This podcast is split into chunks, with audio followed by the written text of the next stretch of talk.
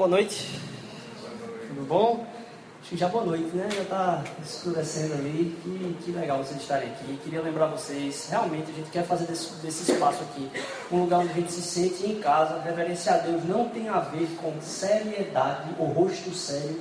Reverenciar a Deus tem que tratá-lo da forma como ele é, sabendo como ele nos trata também. E a gente acredita que Deus é um Deus relacional. E esse momento que a gente vem trazer aqui é justamente para tentar entender se Ele é um Deus que quer se relacionar com a gente, de que forma é essa relação, que forma a gente entra em contato com Ele, como é que Ele, ele, ele procede, como é que, o que é que Ele espera da gente, e mais, o que, é que a gente pode esperar dele, de uma maneira muito natural. E eu queria lembrar você, lá atrás tem café, tem água, eu sei que os copos demoraram a chegar hoje, então se você não, não pegou um cafezinho, ó, fica muito à vontade mesmo aqui.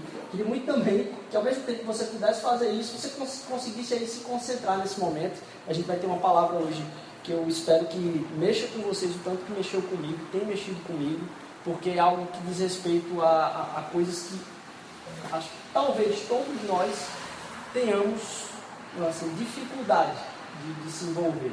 Eu mesmo confesso, tenho muita dificuldade de, de, de falar a respeito disso, porque é algo que mexe demais comigo, com as minhas próprias batalhas, com aquilo que eu venho travando de batalha no meu trabalho, com as pessoas do meu trabalho, com pessoas que eu encontro, sei lá, rotineiramente, e com minha própria, meu próprio pensamento, meu próprio senso de dignidade própria.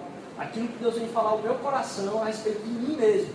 E, para quem não sabe, a gente tem estado numa série que a gente chamou de ecossistema, que vem tratar daquilo que é mais, assim, mais central na nossa vida, que é o nosso próprio eu. Então, assim, aquilo que a gente está mais em contato, que é com a gente mesmo. Talvez a gente tenha que resolver muitas coisas daquilo que é o eu mesmo, para que a gente possa entender quem Deus é.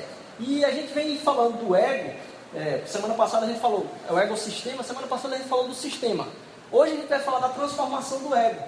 E ah, nessas conversas aqui, muito do que a gente pegou e o que a gente tem discutido nos pequenos grupos, que a gente tem conversado nos PGs durante a semana, tem sido baseado num, num, num livro que ele é muito fininho, ele tem menos de 50 páginas, é muito legal de presentear, é muito legal de você ler para se aprofundar. Hoje, para quem já leu, eu vou lembrar muita coisa. É, semana passada eu não entrei tanto nele. Hoje eu vou entrar muito no livro, assim, vou falar algumas coisas do livro. Então, para quem já leu, vai ser legal que lembra. Para quem não leu ainda, vai ser um estímulo para que possa ler. E aí, é, poxa, gente está até trazendo ele aqui. Você vê a, a finura do livro aqui. É, e ele está lá atrás, ele está sendo vendido a 12 reais. A gente conseguiu um pacote aí só para distribuir mesmo, para quem quiser. Se você quiser comprar para dar de presente, é muito mais para você é, eu não estou fazendo propaganda porque foi escrito por mim, não, de forma nenhuma, tá, minha gente? Isso não é meu, nem conheço a pessoa, é, é, é, tal, mas é muito profundo o conteúdo. A gente acredita que vai abençoar demais, tanto para que você possa presentear, como a, a, você mesmo. Está ali atrás, tem um bocado, mas assim, eu sei que fora daqui não tem. É, na verdade, esse carregamento foi o único que chegou aqui para mim em Recife. Vou deixar ele aqui.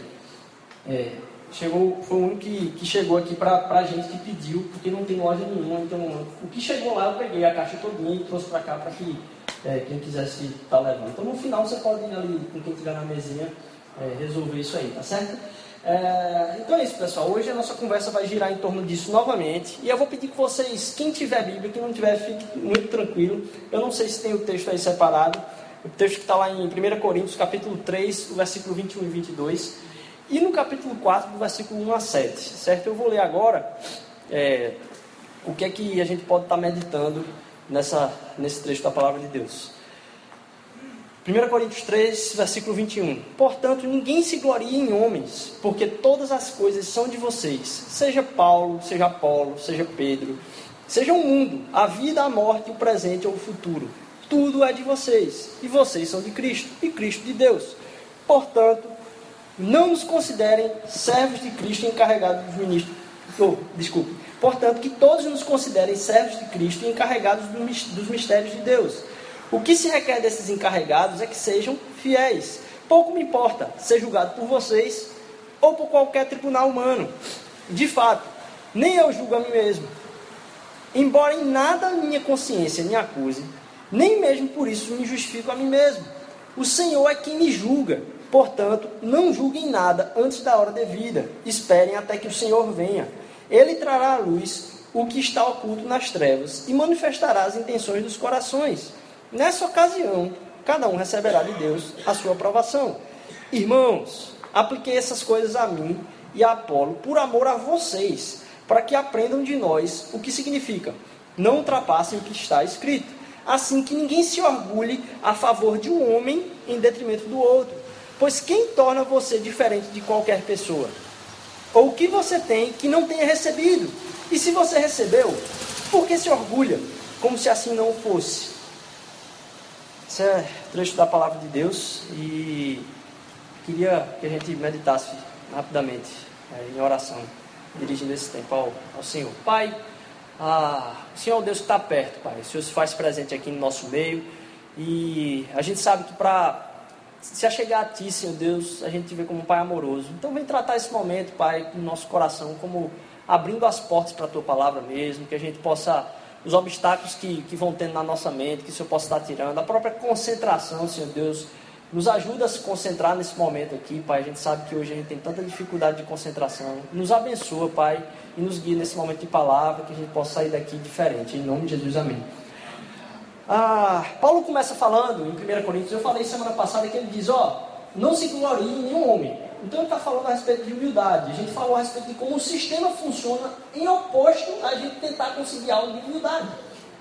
É, hoje eu queria falar muito a respeito do que é o próprio ego. Paulo está falando para uma igreja que ele plantou, como eu falei semana passada, ele passou um ano e seis meses ali conversando com as pessoas e explicando o que era o evangelho, e passou um ano e seis meses ali, plantou a igreja. Daqui a pouco, Paulo, como um dos homens de ensino mais forte na história da humanidade, é, ele começa a ouvir daquela igreja que tem gente dizendo: Olha, eu sou do tempo que, a, que Paulo estava aqui na igreja, eu sou do tempo que Paulo estava aqui em Corinto.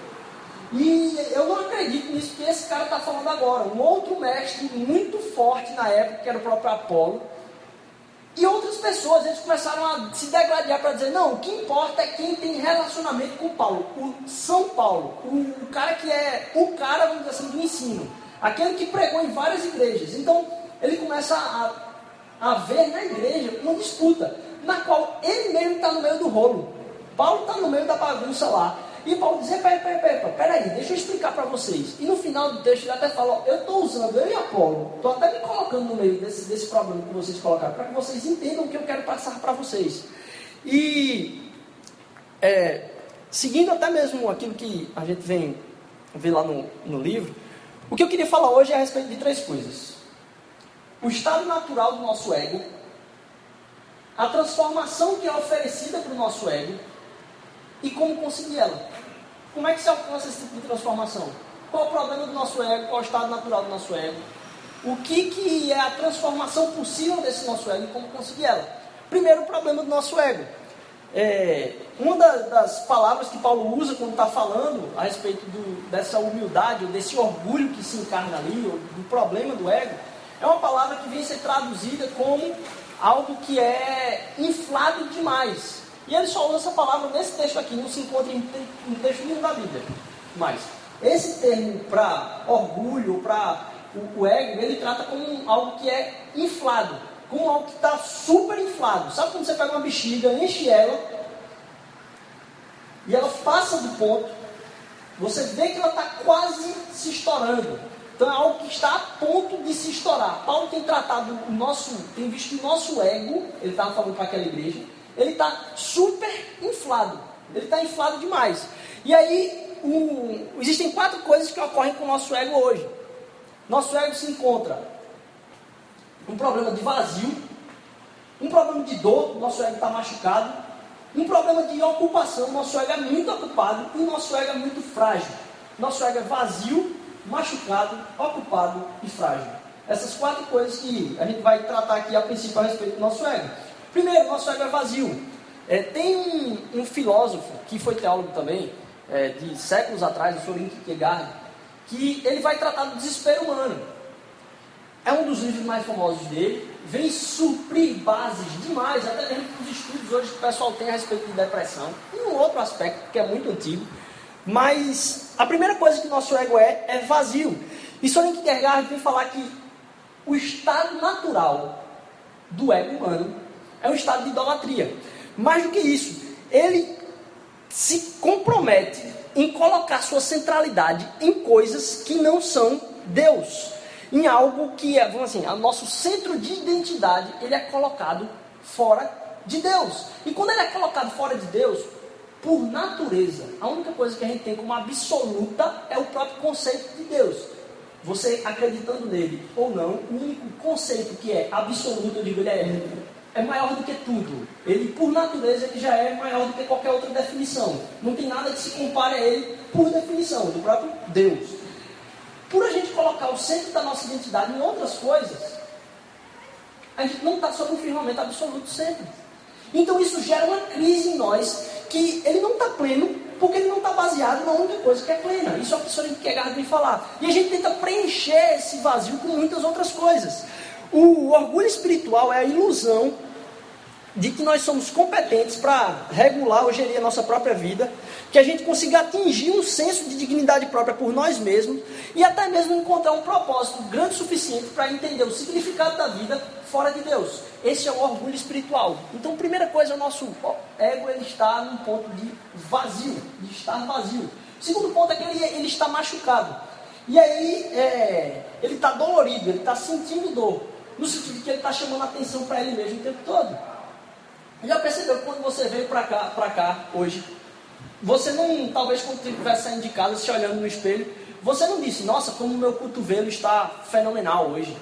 Como o meu dedão do pé, nossa, eu fico tão feliz com o meu dedão do pé, que ele está funcionando perfeitamente. Não, as coisas que tem como parte do corpo da gente, que estão funcionando perfeitamente bem, sem serem notadas, elas só dão notícia de si mesmo quando tem o que com elas? Um problema. Quando tem alguma dor. Se eu tenho machucando meu dedo do pé, eu venho para cá pensando no meu dedo do pé o tempo todo. Se eu não tenho machucando meu dedo do pé, eu não venho para cá de forma nenhuma pensando no meu dedo do pé. Muito dificilmente eu vou pensar numa coisa que está funcionando completamente bem com o meu corpo. Percebam, o ego é algo que a gente está notando o tempo inteiro. Tudo que as pessoas falam a respeito da gente, a gente renova ou, ou revisita o conceito que as pessoas têm da gente. A gente está pensando de novo, o que é que ela acha de mim? O que é que eu estou mostrando para as pessoas? Será que vão achar isso aqui? Será que. Não, ou então você começa a tratar pessoas por aquilo que você acha delas, baseado naquilo que você entende como sendo maior que elas. O nosso ego está chamando a atenção o tempo inteiro. Se o nosso ego está chamando a atenção o tempo inteiro, é que parece que ele está machucado, tem alguma coisa estranha com ele, porque a gente está testando ele o tempo todo. Será que eu melhorei? Será que está melhor desse jeito? Será que isso aqui melhorou na minha vida? Eu olhando para o meu ego o tempo inteiro. Se fosse o meu dedão do pé, que está sempre normal, eu não ia estar tá pensando nele. Mas eu estou pensando no meu ego o tempo inteiro. Sabe por quê? Porque tem alguma coisa errada com a nossa identidade. Nossa identidade tem coisas que estão fazendo chamar atenção para elas o tempo inteiro. E a gente fica noiado o tempo todo pensando na nossa própria identidade. Então o ego está vazio, o ego está machucado. A terceira coisa é que o ego está ocupado. Ele está ocupado o tempo inteiro tentando encher esse vazio, tentando sarar talvez esse machucado. E aí no versículo no versículo 6 ele vai falar mais um pouquinho a respeito disso, mas o ego está fazendo duas coisas ocupado. Ele está se comparando um com o outro, fazendo a gente se comparar com as pessoas e criando um currículo. Quantas coisas na vida da gente a gente faz para que as pessoas achem alguma coisa da gente? Será que eu estou no trabalho hoje porque eu realmente acredito naquele trabalho? Eu estou tendo aquele trabalho porque eu preciso daquele trabalho para que as pessoas acreditem naquilo que eu estou fazendo, como alguém que mostra para a sociedade que é útil, pelo menos. A gente tenta manter um currículo em diversas coisas. E há coisas que a gente faz não porque a gente gosta, mas porque a sociedade tem que pensar determinada coisa a respeito da gente. Então o ego está ocupado fazendo com que a gente preencha um currículo nosso o tempo inteiro. Mas a segunda coisa, a mais principal, é que o ego faz com que a gente se compare o tempo todo. Diferentemente de todas as outras coisas, o orgulho vem atingir o nosso coração de uma forma completamente diferente. Num capítulo central a respeito de um dos principais livros da cristandade, que é o Cristianismo Puro e Simples, um dos maiores pensadores do século XX, o C.S. Lewis, ele vem falar que o título do capítulo a respeito do ego, ele está falando de várias virtudes e defeitos e vícios. O capítulo a respeito do orgulho, desculpe, do ego não, do orgulho, ele é assim, o grande pecado, se eu não me engano. O grande pecado, ou o principal pecado. Porque parece que todos os outros defeitos ou vícios que a gente tem na vida da gente, para alimentar o nosso ego, eles vêm do orgulho. E o orgulho, por natureza, ele é comparativo. Não é feito as outras coisas. Você tem, por exemplo, você pode ter dois, duas pessoas que. Dois homens, por exemplo, que desejam absurdamente trair sua esposa com uma mulher. Acidentalmente, pode ser que a mulher seja a mesma dos dois. Então se cria uma disputa ali. Mas isso é acidentalmente. Por natureza, o orgulho precisa da comparação. O orgulho está competindo o tempo todo o meu com o seu. Não adianta ah, eu ter alguma coisa. O que importa para mim é se eu tenho mais do que quem está do lado. Por isso que a gente encontra tantas pessoas que já alcançaram coisas fenomenais na vida, mas não alcançaram mais do que outras pessoas. E aquilo acaba sendo o motor que move o coração. Mas não só essas pessoas que alcançaram coisas fenomenais.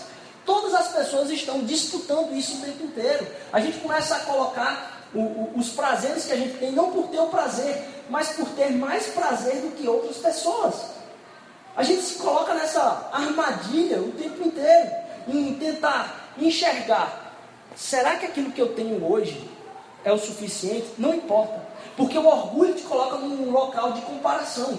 Então, para o orgulho que está mexendo com o nosso coração, não importa ter muito. Se todas as pessoas que estão ao meu redor se igualarem naquilo que eu me alegro em ter hoje, não é mais suficiente. Então aquilo que era suficiente passa a não ser mais suficiente porque todo mundo tem. Eu tenho que ter mais que aquilo, seja beleza, seja dinheiro, seja alegria, seja mais likes na internet, seja. Não importa.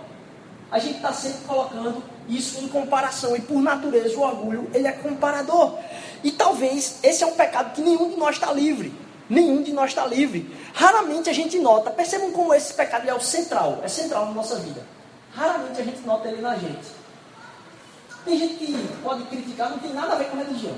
E não pensa nada a respeito de religião, mas critica várias coisas a respeito de si mesmo. Poxa, eu sou uma pessoa que. Mas muito dificilmente você encontra alguém dizendo eu sou muito orgulhoso. Ele é muito difícil de se achar em si mesmo e muito fácil de ser odiado nos outros. Percebe que muitas das coisas a gente consegue até suportar em outras pessoas, mas pessoas que são orgulhosas, que assim, geram em nós um anseio de raiva tão grande. A bronca desse orgulho é que o termômetro para eu saber se eu sou orgulhoso, já que eu tenho tanta dificuldade de perceber, é o quanto eu odeio nos outros. Vou tentar explicar melhor. O quanto que eu percebo que o orgulho dos outros me chateia, me cria uma ânsia horrível, isso demonstra que, no caso, eu estou chateado porque aquela pessoa se acha. Mas, no fundo, eu mesmo tenho um problema com meus próprios orgulhos. Porque eu queria que ela entendesse o lugar dela. O termômetro de entender o quanto eu tenho um orgulho que não foi tratado no meu coração é o quanto eu fico chateado com outras pessoas. Porque a partir do momento que eu consigo entender que aquilo ali é uma briga que eu tenho comigo mesmo, quando eu enxergo isso em outra pessoa, eu tenho mais pena dela, eu tenho mais misericórdia sobre a vida dela, eu entendo aquilo que ela está lutando e consigo enxergar aquilo como uma, uma deficiência que eu estou lutando o máximo comigo. Quando eu não faço isso, eu começo a odiar no outro como se aquilo não existisse na gente. E acaba nós sendo todos aqui um bando de orgulhosos, criticando o orgulho do outro. O orgulho é sempre comparativo. Ele não se instala como algo que é perceptível por si só. E talvez todos os pecados se originem dele. Ele é o estado da mente ante Deus. Testando então pessoas que você não suporta por serem snobs, você verá como orgulho é grande em você. Por natureza ele compete com os outros. É... A gente vai ver um pouco mais na frente que, inclusive, esse fato da comparação é tão central que ele acaba por impedir que eu consiga ter prazer real em qualquer coisa. Por último, ele é frágil ele é vazio, machucado, ele é ocupado e ele é frágil. Porque ele está inflado demais, ocasionalmente ele está desinflado demais. Quando eu encho uma bexiga que ela passa do ponto, se eu solto ela, ela não volta ao estado original. Ela fica num. Você percebe que ela passou do ponto mesmo ali. Ela está esvaziada. E nessa batalha, por entender-se como esse cheio demais ou então vazio demais, a gente fica numa guerra tentando encher o nosso ego como um buraco negro. O próprio livro vai trazer uma citação da própria Madonna. Madonna talvez tenha alcançado muito mais sucesso que a maioria de nós aqui, aclamações de fama do que a maioria de nós. E dando uma entrevista daquilo que é que move você a fazer aquilo que você faz, Madonna dá um insight assim que talvez muitos de nós não percebamos em nós mesmos. Ela diz que me mantém nessa ânsia por estar no topo é o meu medo de me tornar medíocre cada vez. Mais do que isso, quando eu consigo chegar lá, o impressionante é que no dia seguinte eu acabo me vendo na mesma batalha. É como se o ego da gente fosse um buraco negro, que não importa o que você joga dentro dele, ele suga e pede mais. Então ele está, ao mesmo tempo que ele está ocupado demais tentando se comparar, ele está vazio demais tentando puxar tudo que está ao nosso redor, porque nunca é suficiente. Paulo, no meio dessa confusão, ele, que ele se vê dentro disso aí, as pessoas estavam clamando o nome dele. É, ele diz: Ó, oh, vou fazer o seguinte, eu vou explicar para vocês como é que eu faço. Como é que eu faço com, com relação a essa questão do ego? Como minha identidade funciona, como a minha identidade ela atua na minha vida, mas mais do que isso, como eu entendo o meu senso de autodignidade, como eu vejo a minha dignidade, como é que eu faço com isso aí. E lá no versículo 3, ele vai dizer como eu faço isso funcionar. Pouco me importa ser julgado por vocês ou por qualquer tribunal humano, de fato nem eu julgo a mim mesmo. E aí Paulo está falando aqui, ó, pouco me importa o que qualquer tribunal humano pensa de mim. Isso acontece com todo mundo. Todo mundo fala isso, mas ninguém diz a verdade. Sabe quando você está olhando. Hoje em dia, não sei nem mais quem aqui consegue acompanhar. Perdão, não quero, é, vamos dizer assim, criar nenhuma, nenhum tipo de coisa aqui, mas caiu muito a, a audiência, certo? Para não dizer coisas a mais. Mas esses é, seriados de realidade, sei lá, que o povo fica observando quando a pessoa está dentro da casa, né? Tem o Big Brother, tem Fazenda, não sei. Qual outro? survival, é, você fica imaginando que uma pessoa está ali e sempre quando ela vai falar alguma coisa a respeito dela mesma, ela diz, ó, oh, eu, eu sou uma pessoa que eu não me preocupo com a opinião dos outros. Eu tenho minha própria opinião a respeito de mim. Eu sou alguém que. Mas se você for conversar com as pessoas do seu trabalho, a quantidade de vezes que você já encontrou isso aí. E normalmente as pessoas falam isso quando elas estão em crise com o que as outras pensam delas. É feito aquela pessoa que é, perdeu, acabou o namoro, e diz, eu estou bem mais, eu vou para balada para curtir mesmo, porque todo mundo ao redor, os amigos dizem, irmão, a pessoa está acabada, está na, na droga, e você e ela fala assim, como se fosse normal isso. Mas a gente acaba falando, eu não ligo a opinião de ninguém. E aí Paulo está falando a mesma coisa aqui. Eu disse, ó, eu não ligo para o que vocês pensam de mim. Aí na hora eu até pensei, Paulo, porque hoje em dia você tem até um jeito de falar isso, né? As pessoas falam na sua cabeça assim, meio fat family, né? Eu imaginei Paulo fazendo eu não penso nada nisso que vocês acham de mim, não importa para mim. E a gente escuta isso, às vezes a gente fala isso. Mas é uma diferença muito grande com o que Paulo fala aqui. Porque nessa hora Paulo não parece tão humilde, não. Eu não ligo para o que vocês pensam. Paulo diz que não se importa com o que eles pensam e nem com o que ninguém pensa. Olha, para mim, isso aqui não parece muito com humildade. E talvez os aconselhadores, quem trabalha, não sei se com aconselhamento ou psicologia, talvez já tenha visto algum tipo de noção do que é que se coloca nesse coisa. Você não pode se encontrar nos padrões das outras pessoas, você tem que criar o seu próprio padrão para que você mantenha sua autoestima lá em cima. Você não pode se ligar na, no que outros dizem. Só o que importa é o que você fala. O que você pensa a respeito de você mesmo é o que, é o que vai te trazer, vamos dizer assim, centralidade, é o que você vai aproveitar. E quantos livros de autoajuda não têm sido escritos com isso aí? É, escolha o que você quer ser e seja. Paulo diz o seguinte, e olha a diferença.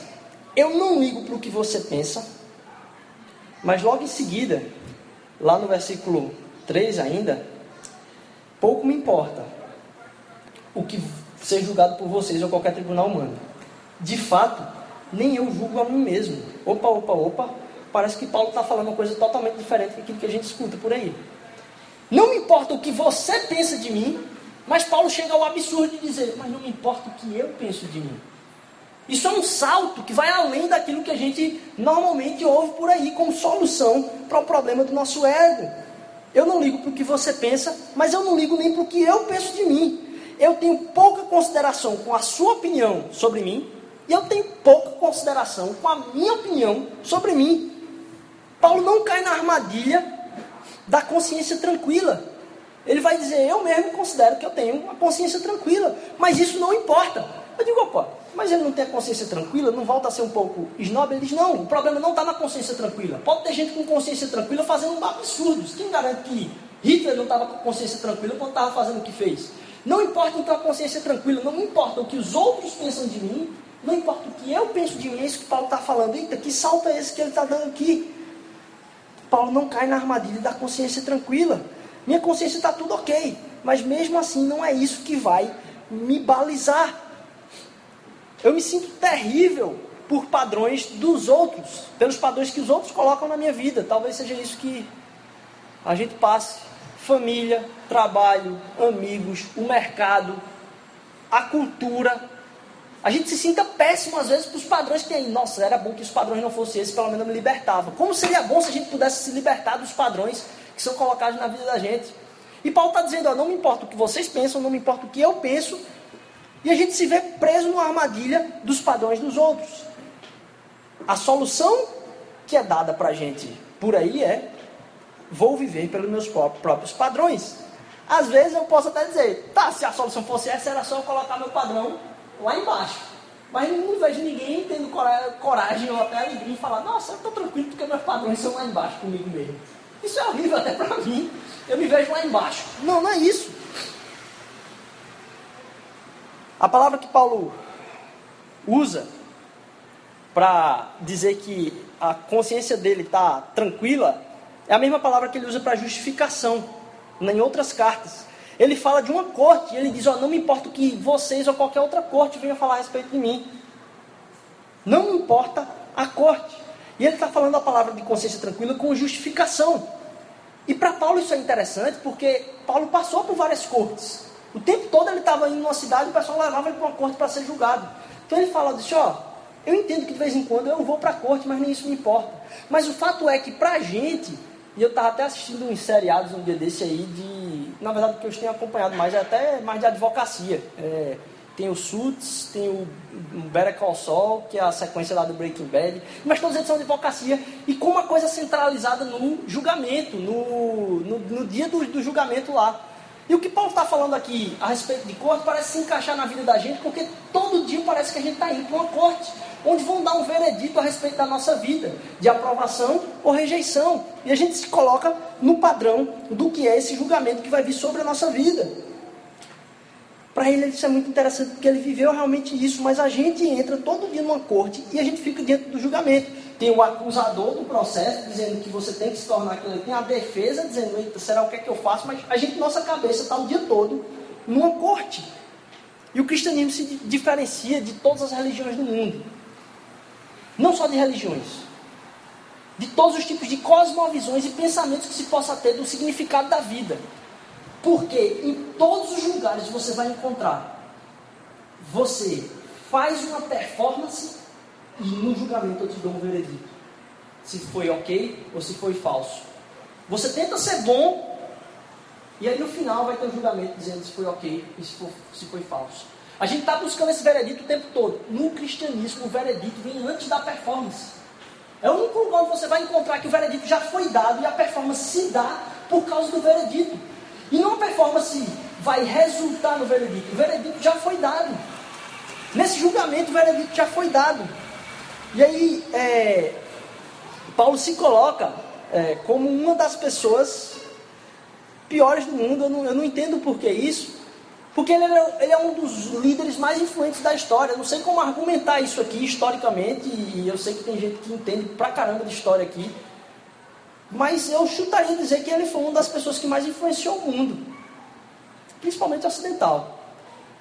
E ele coloca, e eu pedi, não sei se Maiara tem o, outro versículo que está aí, lá em Paulo, ou lá em 1 Timóteo, capítulo 1, versículo 15, ele vai dizer o seguinte: Esta afirmação é fiel e digna de toda aceitação. Cristo Jesus veio ao mundo para salvar pecadores, dos quais eu sou o pior. Paulo não está falando, como a gente já tratou aqui em outro domingo, que ele era o pior, porque ele realmente tem matado muita gente. Ele está falando, eu sou o pior. Como é que alguém tão ciente da sua horribilidade, sei lá se diz essa palavra, como alguém do quão ruim é, ele pode ser tão confiante ainda Como ele pode ser ao mesmo tempo tão confiante e se achar o pior? Ele não está dizendo eu era o pior, ele está dizendo eu sou o pior. E ao mesmo tempo ele se mostra confiante falando essas coisas para a igreja. Porque ele não conectava o problema com a identidade. Aquilo que ele fazia de bom não fazia dele bom. Aquilo que ele fazia de ruim não fazia da identidade dele ruim. Então, quando tem algum erro, disse: Nossa, eu sou horrível. Minha identidade é horrível porque eu fiz algo horrível. Não, aquilo estava desconexo. Mesmo ele se achando pior, aquilo não infiltrava na identidade. Ele dizia: Ó, eu faço as piores coisas do mundo. Mas isso não tem a ver com a minha identidade. Porque está desconexo. Minha identidade está além disso aí. É, Para Paulo, o ego dele não estava mais machucado. O ego dele não estava mais. Não era também estufado. Eu podia dizer que o ego dele estava pleno, estava cheio, na medida certa. Porque a cura do ego, do ego dele, de parar de chamar atenção, era entender que nessa corte, o veredito vem antes da performance. Porque ele não pode entrar nessa corte e dizer, eu não me coloco nessa corte de ficar analisando o que é que vocês pensam de mim ou até mesmo o que eu penso de mim. Sabe por quê? Porque Jesus já entrou na corte. E já foi para o julgamento por causa do julgamento dele, o veredito dado, não sou eu que vou entrar nessa corte, não. Porque eu sei quem eu sou enquanto aceito em Cristo Jesus para Deus. E por causa disso, a gente pensando num Deus que se relaciona, como eu devo me relacionar com Ele? Com alguém que já ditou esse veredito, que apesar das minhas falhas, Ele permite um caminho aberto de relacionamento comigo, de me receber sem estresse. Então aqui não existe ninguém que é mais santo ou menos santo que ninguém. Existem pessoas que são amadas por Deus e querem se, Deus quer se relacionar com elas. Nesse relacionamento causa transformação nas nossas vidas por entender que a gente não precisa entrar mais nessa corte. A gente não precisa ficar ligando para a aprovação dos outros, mas também a gente não pode colocar isso no lugar disso, a nossa própria comparação. Porque a gente vai entrar num, num loop. A solução que o mundo dá para a gente é: ó, você não precisa deixar que os outros te vejam. Você não deve se importar com eles. E substituir isso pelo teu próprio orgulho que é a própria máquina que te destrói. Então não é esse o caminho que a própria palavra de Deus nos oferece. O que o Evangelho quer, então, no fim das contas, é que o seu ego seja curado. Que ele não chame mais tanta atenção. O que o Evangelho, que o Evangelho não quer que você pense mais de você, nem menos de você. O Evangelho quer que você pense menos em você. Que o seu ego passe despercebido, porque ele está resolvido no veredito. Ele quer que você entenda quem você é e não tenha dúvida. O conceito é que você é um filho amado, como já foi falado aqui hoje. Porque o filho amado sofreu o pecado, a gente pode receber o amor que era dado a ele. O orgulho não te proíbe de receber louvores, não é isso que eu estou dizendo. Se alguém te elogia por algo tremendo que você fez, não há culpa nenhuma em aceitar aquele elogio, em agradecer aquilo ali. Só que o orgulho faz uma coisa tremenda no nosso coração. Ele não deixa a gente ter mais prazer. Ele transformou nosso ego ao ponto de não ter como termos mais prazer nas coisas. Então, uma diferença muito grande de alguém dizer, ó, foi muito legal aquilo que você fez, eu achei você 10 e tal, e você conseguir dizer obrigado. Que legal que você pensou isso. Há uma diferença você dizer isso e você receber o mesmo tipo de elogio e você dizer, nossa, como eu sou bom. Você não tem mais prazer naquilo que deveria dar prazer, que é o próprio elogio. Você fica tentando ter prazer em você, o ego está chamando a atenção. E a gente não foi feito para ter prazer na gente mesmo. A própria natureza do prazer é diferente. A própria natureza do prazer está no outro. A natureza do prazer está em. E por isso que é muito fácil quando a gente recebe qualquer tipo de prazer, a gente entender como dádiva. Quando a gente reconhece um prazer real, quase que é botada para fora, assim, puxada à força da nossa boca um obrigado.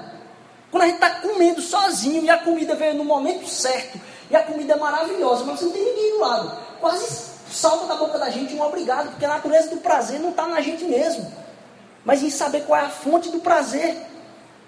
Ele tira o prazer do prazer, o orgulho tira o prazer do prazer. Você acaba querendo ser a fonte do seu prazer. E a fonte do prazer, quando ele vem, está em perceber a fonte do prazer. Estranho, né? A fonte do prazer está em, perceber a fonte do prazer, em falar daquilo como dádiva, em entender que está sendo colocado para fora o obrigado. E o nosso ego é tão alto que enquanto me veio essa ideia, quando eu estava escrevendo a pregação, quando me veio essa ideia de dizer, nossa, o prazer do prazer está em agradecer, mais do que em dizer, eu sou o máximo, né? Quando eu estava fazendo essa pregação, na hora que veio essa ideia, eu me digo, nossa, que impressionante isso. E aí eu comecei a, sozinho, assim, balançar a cabeça, né? De estar tá escrevendo assim, balançando a cabeça. Minha esposa estava deitada no sofá, ela disse, o que foi, amor, que você está balançando a cabeça assim? Eu curtindo aquele momento, né? Curtindo, e minha esposa disse, o que foi que houve? Aí eu expliquei para ela tudo isso, eu disse, é porque o prazer, eu, eu, eu tive uma sacada massa. O prazer do prazer está em reconhecer de onde vem o prazer. Por isso que a gente é dito para. Assim, é fácil a gente dizer obrigado quando vem o prazer. Sabe o que foi a palavra que ela disse logo em seguida? Ela disse: Eu espero que você reconheça de onde está vindo isso aí. E você decreta a ele. Aí eu parei e disse: Eu estou na mesma máquina, mesmo, até tendo a ideia, eu estou usando a ideia para dizer: Eu tive essa sacada. Quando foi Deus que, de certa forma, até falou por ela, para relembrar que aquilo que eu estava fazendo. Percebe como o ego da gente prende a gente nesse processo o tempo inteiro. É como se Deus tivesse detonado aquilo que é a minha própria luta com o meu ego. Ele quer transformar o nosso ego para que tenha centralidade naquilo que Jesus fez, não naquilo que eu faço, naquilo que você acha de mim, naquilo que eu penso de mim. Porque há de mais importante o que ele pensa de mim, porque só ele é absoluto. Você não foi feito para ter prazer em você. A gente foi feito para ter prazer em Deus, porque Ele que dá todas as coisas. Por isso que a gente diz obrigado. E sabe por quê? A gente não é para ter prazer na gente que a gente tem que entender que já é suficiente Ele ter prazer em você, porque Ele tem prazer em você. Não precisa ter mais crise. Amém? Ó oh, Pai, a gente agradece pela Tua palavra, porque o Senhor é maravilhoso e me coloca aqui, Senhor Deus, na luta com meus irmãos contra esse ego que precisa ser transformado no entendimento de que o veredito já foi dado. Teu filho Jesus já entrou nessa corte para julgamento, por isso eu não posso, não preciso me julgar e nem preciso ficar pensando no que os outros acham de mim.